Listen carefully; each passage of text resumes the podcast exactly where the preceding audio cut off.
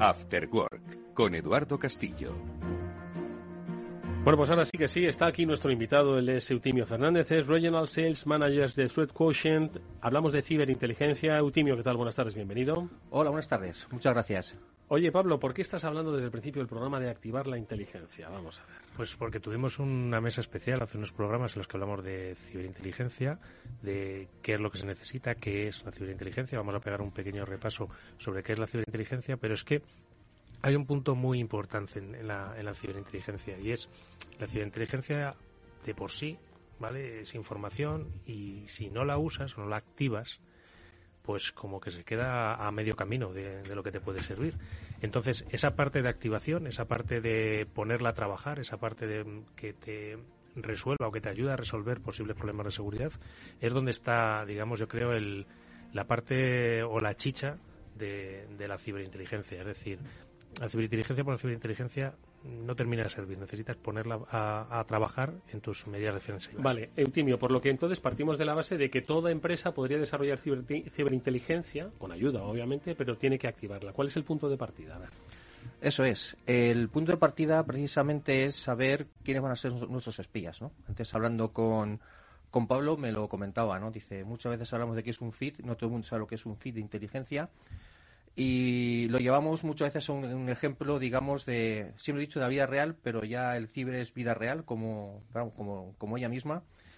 Y básicamente lo primero que tenemos que, saber, que, averiguar es quién va a ser los que van a espiar para nosotros, quién nos va a traer esa inteligencia, ¿no? Eh, un ejemplo. Eh, imaginaos que pasado mañana hay un ataque de un ciberterrorista a, a una empresa de energía francesa, me acabo de inventar.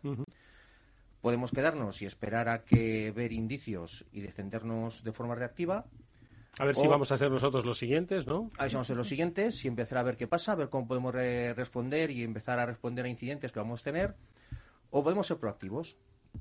¿Qué hacemos en ese momento? Preguntamos a la policía. Dice, oye, pues esto resulta que, bueno, que tengo información de que ha podido ser un grupo chino. Igualmente me lo acabo de inventar. Pero cuando preguntas, la Guardia Civil puede tener información, pero resulta que a lo mejor la Interpol tiene mucha más información que puede tener la Guardia Civil, o te voy a decir, o algún grupo de la policía rusa o alemana puede saber mucho más de ciertos grupos chinos que están atacando infraestructuras críticas o a empresas de energía, ¿no? No tienes una foto completa hasta que no preguntas a todos. Bien, entonces digamos que este es el primer paso ver eh, de qué espías me voy a nutrir para tener la información suficiente para protegerme a mí. Es más, hay, digamos, policía que está muy especializada en drogas, otra que está muy especializada en terrorismo islámico, otros muy especializados en otro tipo de cosas. Y el mundo ciber pasa igual.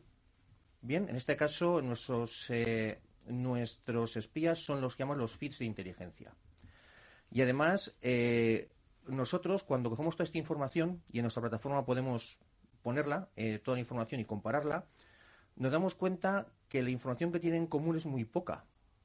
O sea, cojo tres, cuatro feeds de inteligencia, todos ellos por proveedores que han desarrollado algo muy a medida para mi empresa, la parte que tienen en común es, está entre un 5 y un 10% nada más. ¿Ves? Por cosas que dijeron ya aquí en otro programa. En algunos grupos te puedes meter por invitación, a otros no accedes, con lo cual están bastante dispersos.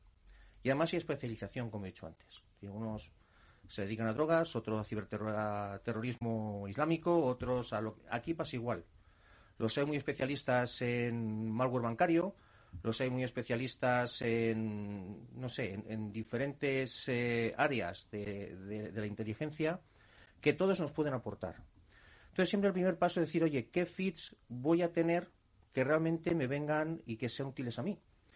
Porque nos estamos encontrando que en el caso, bueno, en el caso de España, con muchos otros.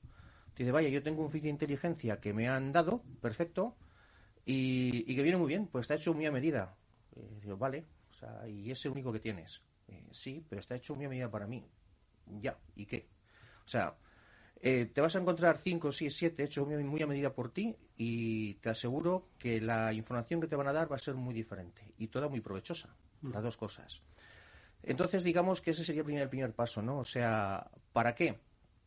Porque tú imagínate que te dicen que esto es de un grupo chino que ataca eh, centrales energéticas. ¿Qué haces? ¿Parar a todos los chinos que vayan por la calle pensando que son terroristas? Pues, pues no, vas a, no vas a parar a todos los chinos por la calle pensando que son terroristas.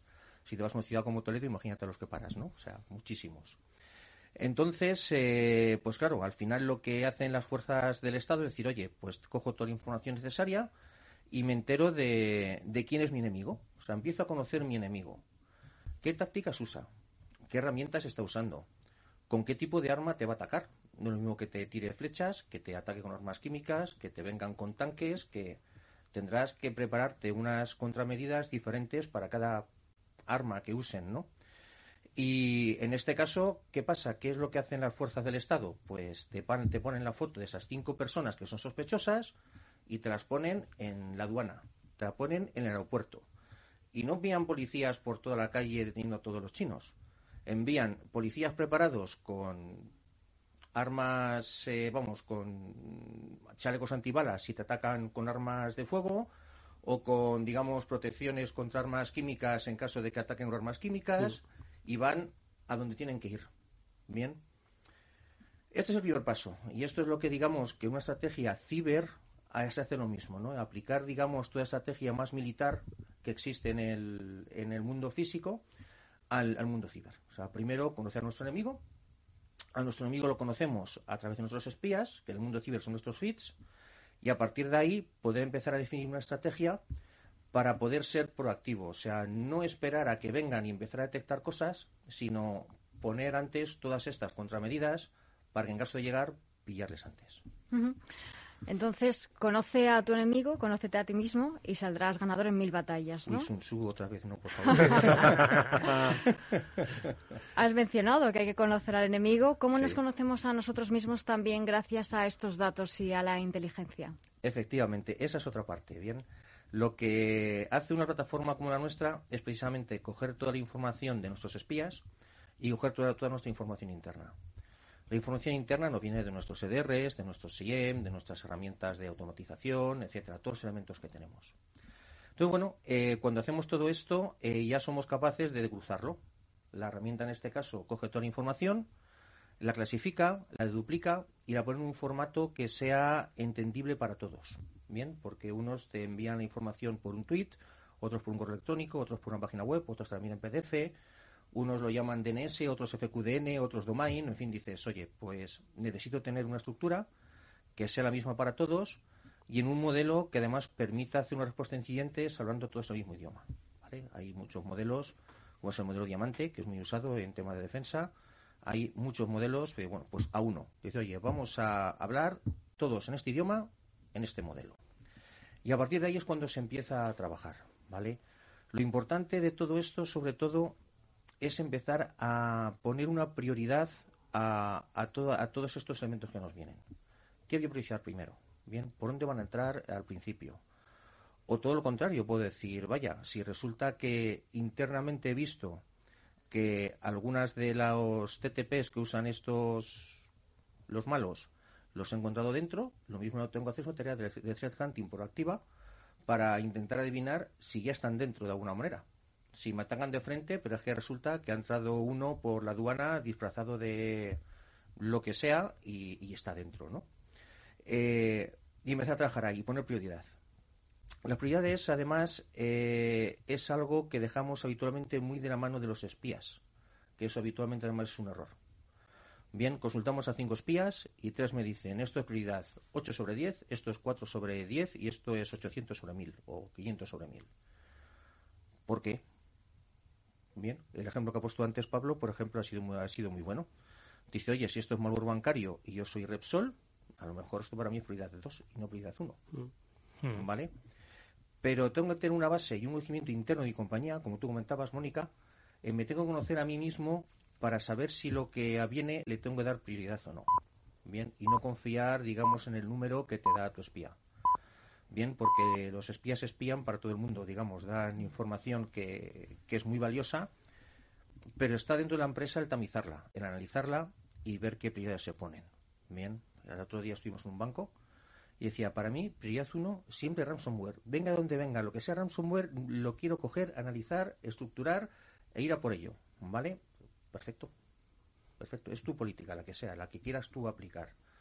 Pero tu política no te la están dictando los proveedores de inteligencia. Bien, los, eh, proveedores de inteligencia te dan información y luego tú tienes que hacerla actuable en tu empresa con tus datos. ¿Vale? Entonces digamos que eso es, digamos, el siguiente paso coger información interna y priorizarla, darle prioridad. Porque en el fondo estamos hablando, cuando yo hablo mucho de, activarla, es estos espías son los feeds de inteligencia, la información que puedes recabar de fuentes abiertas o comprándola, adquiriéndola a, determinados fabricantes y tienes que integrarla también con un poco de la información tuya. Y aquí muchas veces eh, a mí me viene a la memoria una charla que hablaba David Barroso del, del Valle de la Muerte del Threat Intelligence, en, el, en, el, cual, claro, vas recopilando un montón de información, un montón de información y al, final acabas infoxicado, acabas con tal cantidad de información que no sabes qué hacer.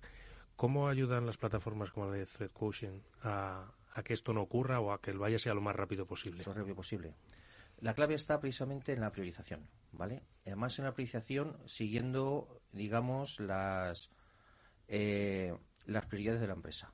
Bien, eh, de forma que coges información y de muchos sitios, plataformas MIS, que te vienen sin prioridades, plataformas externas, que te vienen con una prioridad que puede ser tuya o no.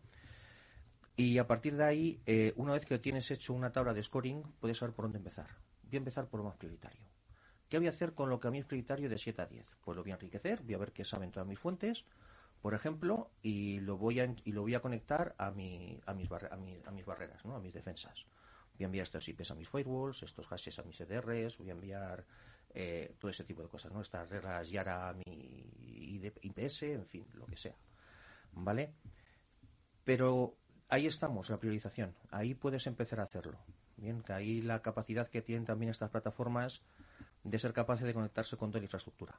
Conectarte con la, con la plataforma de respuesta a incidentes, el DHIVE o el que se use, digo DHIVE porque es súper famoso eh, firewalls, eh, IDS, IPS, proxies, herramientas de automatización, CIEMs, todo. ¿no? Entonces, digamos que son de las fortalezas que tienen que venir una plataforma como la nuestra. ¿no?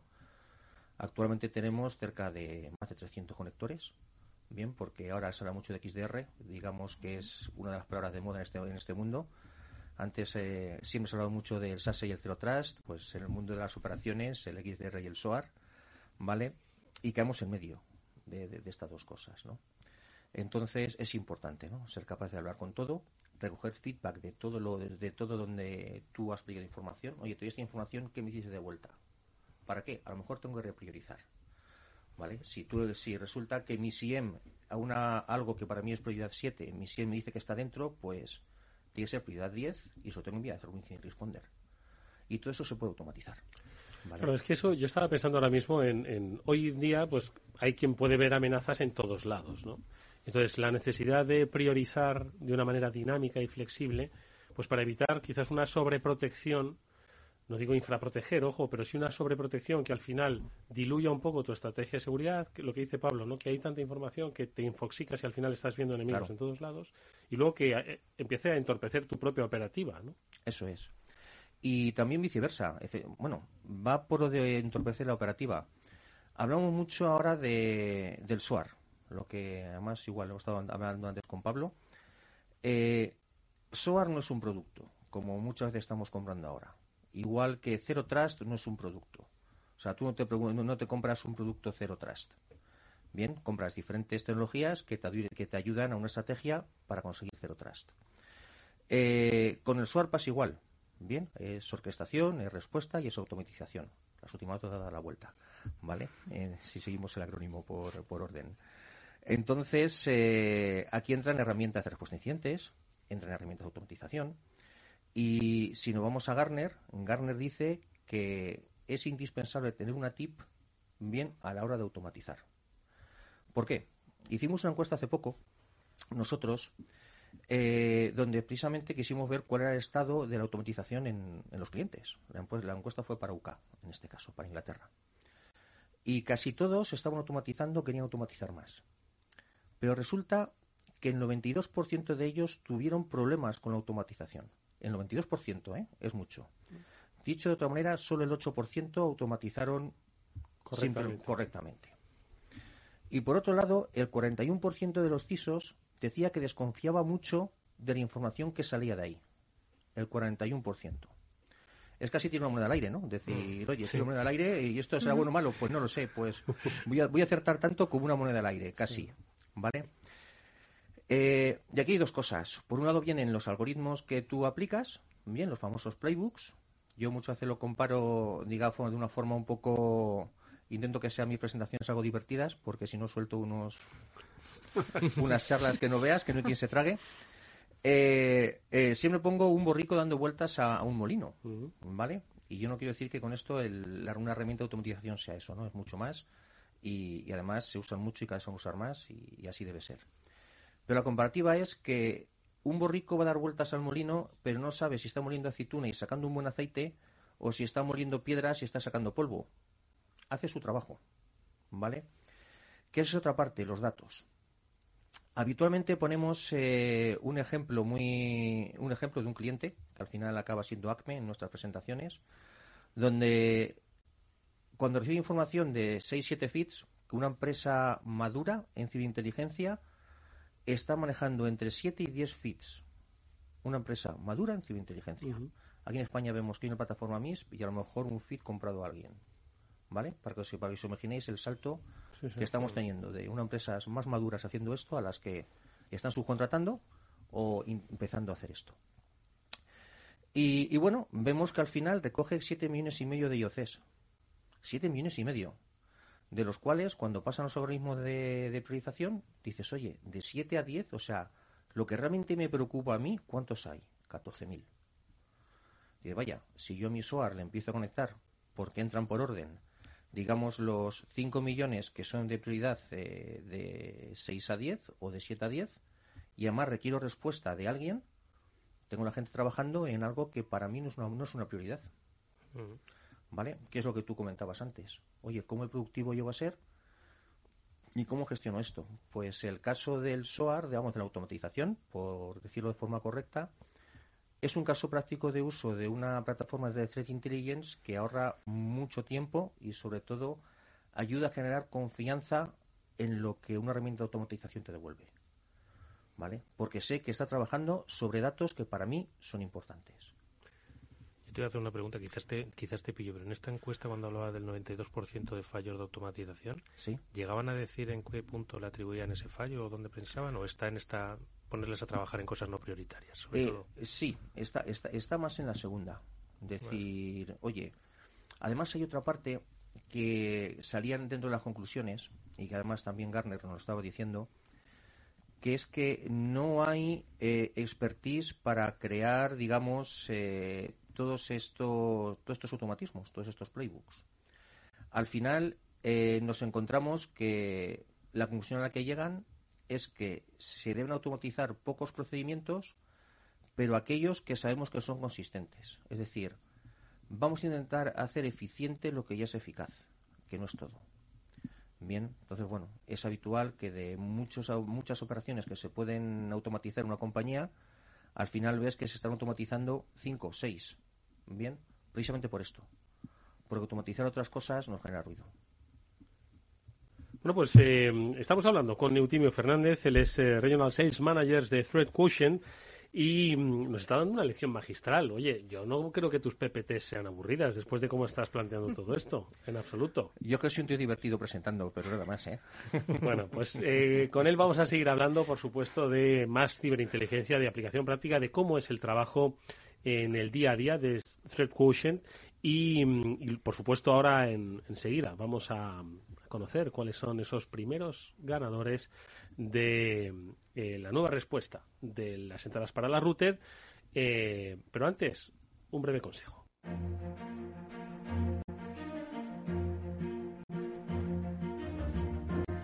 Ahora conocemos un poco cuál es el trabajo de Threat Quotient, pero ah, escuchando un poco a Alberto, pienso yo, en, en 2013 iba a decir que estábamos a por uvas, ¿no? Entiendo que la ciberinteligencia tendría otro papel, eh, otras herramientas, ha evolucionado, ¿no?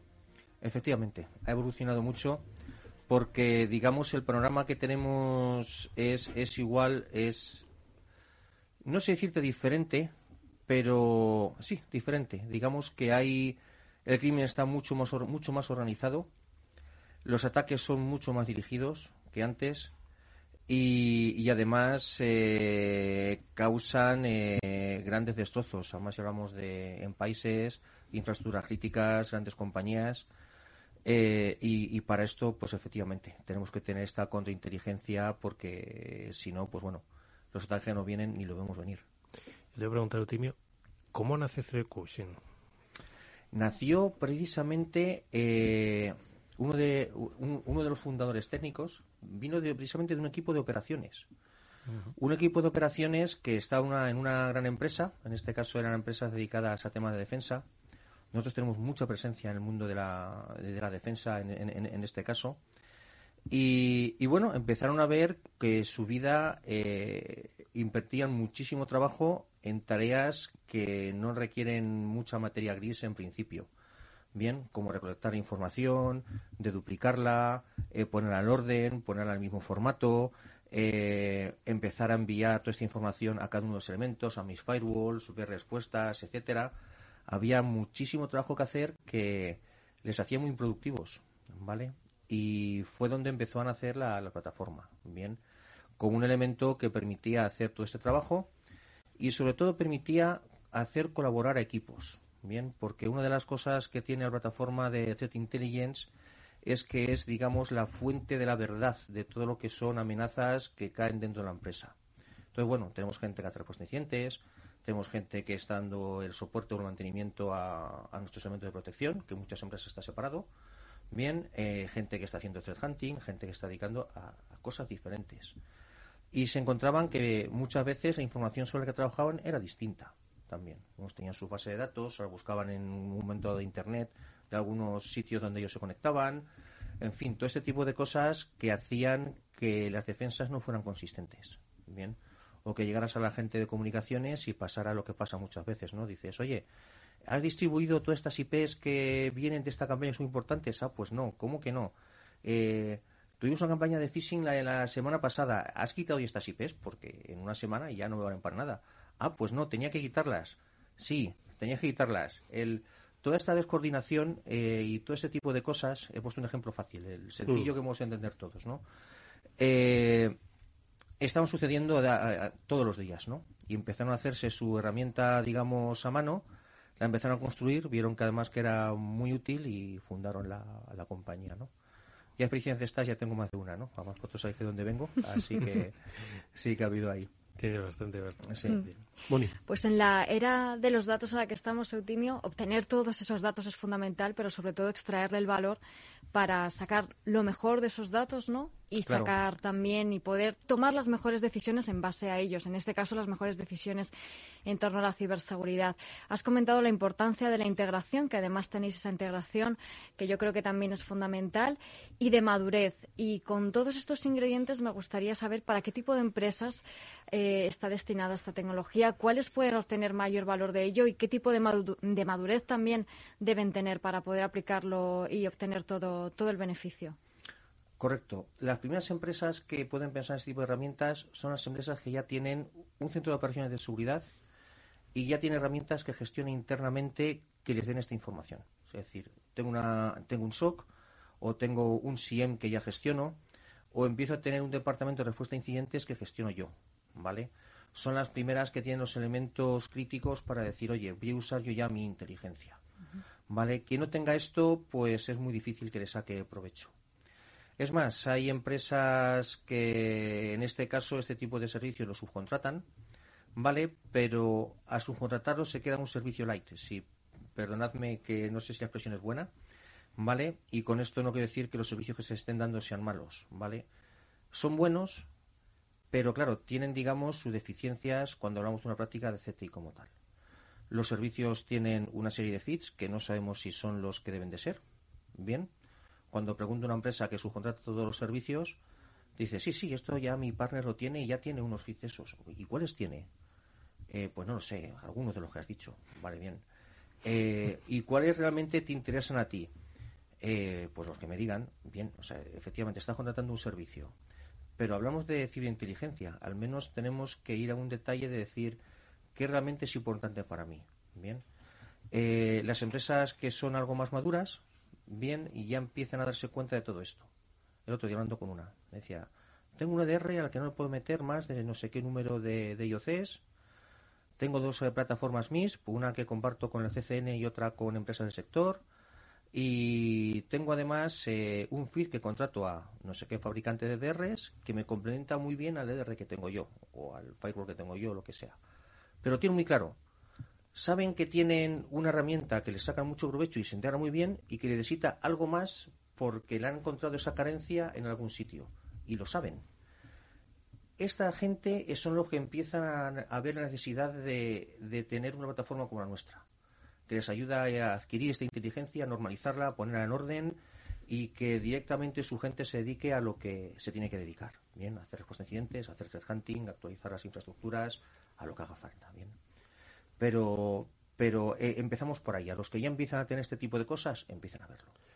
Nos cuentas, Eutimio, son últimos minutos de programa los que nos quedan, un par de casos reales de empresas diferentes, ¿vale? A los que la ciberinteligencia, la threat intelligence le ha, eh, le ha servido, le ha resultado útil eh, un caso visual, ¿no? Porque muchas veces no se ve porque gracias a la ciberinteligencia funcionó y no se ha visto, ¿no? Claro.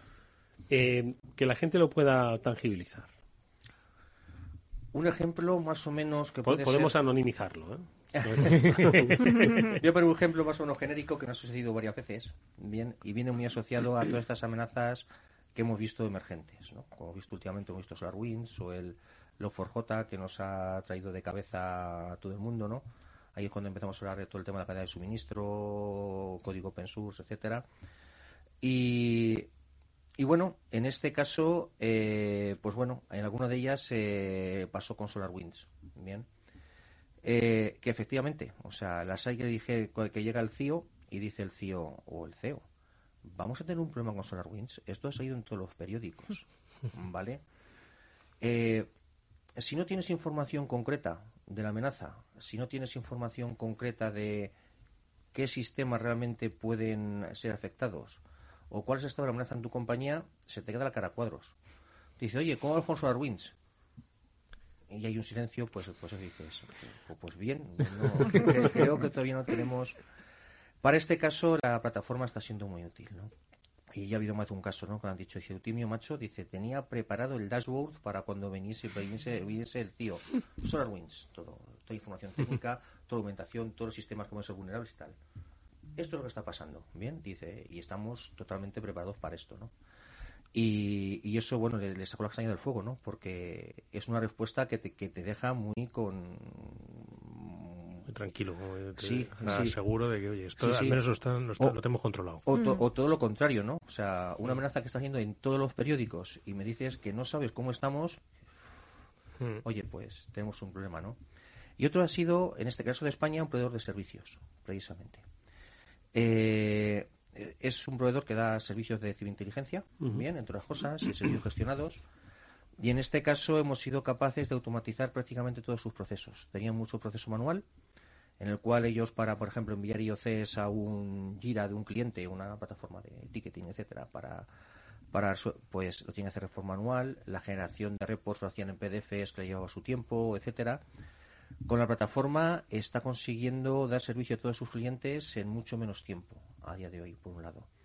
Y están siendo capaces de crear más servicios. ¿no? Por ejemplo, dar un SIEM gestionado, porque pueden conectar el SIEM del cliente a su infraestructura y desde ahí ser capaces de aplicar servicios con eh, de, inteligencia y poder dar una respuesta a incidentes basándose en, todo esto. En los proveedores de servicios, en el caso de España, sí estamos teniendo bastante, bastante recepción en este caso. Bueno, además eh, se habla mucho de esto, podemos hablar mucho de ello, eh, con la respuesta de Román sea diferente a lo mejor a la de otro, ¿no? Con la falta de talento que pueda haber o no, o si se está pagando o no en España, eso es seguro que podemos hacer un programa entero, pero sí es verdad que, que estamos eh, proveyendo de una plataforma que automatiza mucho muchos de estos de esta, de estas tareas y para que la gente se dedique a lo que se tiene que dedicar, vaya, que el talento se dedique a, a hacer tareas donde hace falta ese tipo de talento, ¿no? A, generar reports, a consolidar informes, a, consultar cosas, consultar cosas etcétera, etcétera. Yo me quedaría con una cosa que ha dicho antes Eutimi y que me gustaría destacar, que es la fuente de verdad. Es decir, no es raro que cuando tienes varios trabajadores cada uno tenga su librillo y su forma de trabajar. Entonces, cuando se pone a trabajar uno, va guardando esa información, uno en un PDF, otro en, o sea, un Excel, otro en un TXT, otro tal, pero se le queda ahí en su ordenador. Sin embargo, cuando usas estas plataformas, eso lo compartes y otros compañeros, cuando tengan que enfrentarse a ese reto, igual ya tienes esa misma información que te has quedado tú en el PC, la tienes ahí para consultar. Eso es. Bueno, pues esperamos haber activado vuestra inteligencia, la de vuestras empresas, con las eh, muy claras explicaciones e ilustraciones que hoy nos ha dado nuestro invitado, Eutimio Fernández, Regional Sales Managers de Red Quotient, con el que hemos profundizado en un tema apasionante que es el que está marcando ahora mismo el terreno de la ciberseguridad. Es el primer paso de la ciberseguridad, de entender el mundo que nos rodea, dónde actúan los malos, por qué actúan los malos y si nuestra empresa tendría que pasar de una prioridad. Eh, 7 a 10, bueno, entendiendo que 10 es la más grave o al revés, ¿de acuerdo? Eh, esas estrategias de ciberseguridad. Gracias, Eutimio, por tus eh, explicaciones. Te esperamos próximamente en este programa. A vosotros, muchísimas gracias por dejarme venir aquí hoy. Pablo y Mónica, nos vemos nosotros la próxima semana, día 21, que eh, tendremos, como siempre, nuevas noticias, buenos invitados y, por supuesto, sorteo de entradas. Desde luego, día 28 y si todo está en orden, pues Madre mía, el día, el día que sea, no eh, importa. el día 28, sí, claro, sí, es día 21. Habéis visto que estoy que no me aclaro, ¿eh? No te preocupes, la intercepción ha sido genial, como siempre, Eduardo. 28 de febrero. Amigos, nos vemos el último día de mes, ¿vale? Que, como digo, tendremos más contenido. Gracias, Mónica, gracias, Pablo. A ti, Edu. Nos vamos agradeciéndole a Néstor Betancor la gestión técnica del programa. Hasta mañana.